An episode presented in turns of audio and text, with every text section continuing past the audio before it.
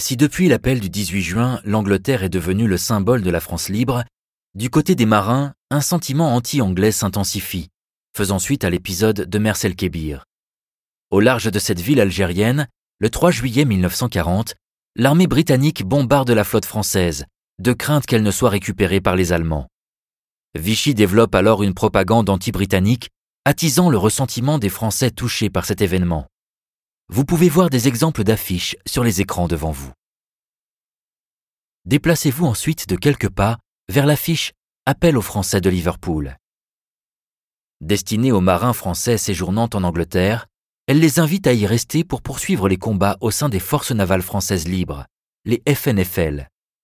Créées en même temps que le mouvement de la France libre, ces forces navales s'emploient à combattre l'armée allemande sur la mer pour pallier les défaites subies sur la terre ferme. Jacques Binjean est mobilisé dès 1939 en tant que lieutenant de réserve. Après la défaite de la campagne de France, il parvient en Angleterre le 18 juillet 1940 pour continuer à se battre dans l'Empire britannique.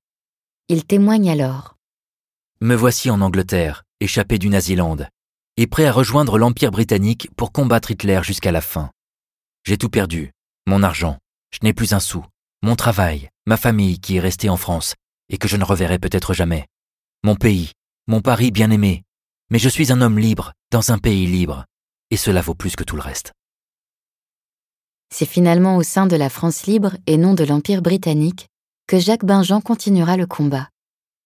Après avoir rencontré le général de Gaulle fin juillet, il est désigné pour diriger les services de la marine marchande de la France libre à Londres. Puis en août 1942, il intègre le Bureau central de renseignement et d'action, le BCRA, travaillant étroitement avec la résistance française. Arrêté le 12 mai 1944, il mettra fin à ses jours en avalant une pilule de cyanure, refusant de mettre en danger les secrets de l'action résistante.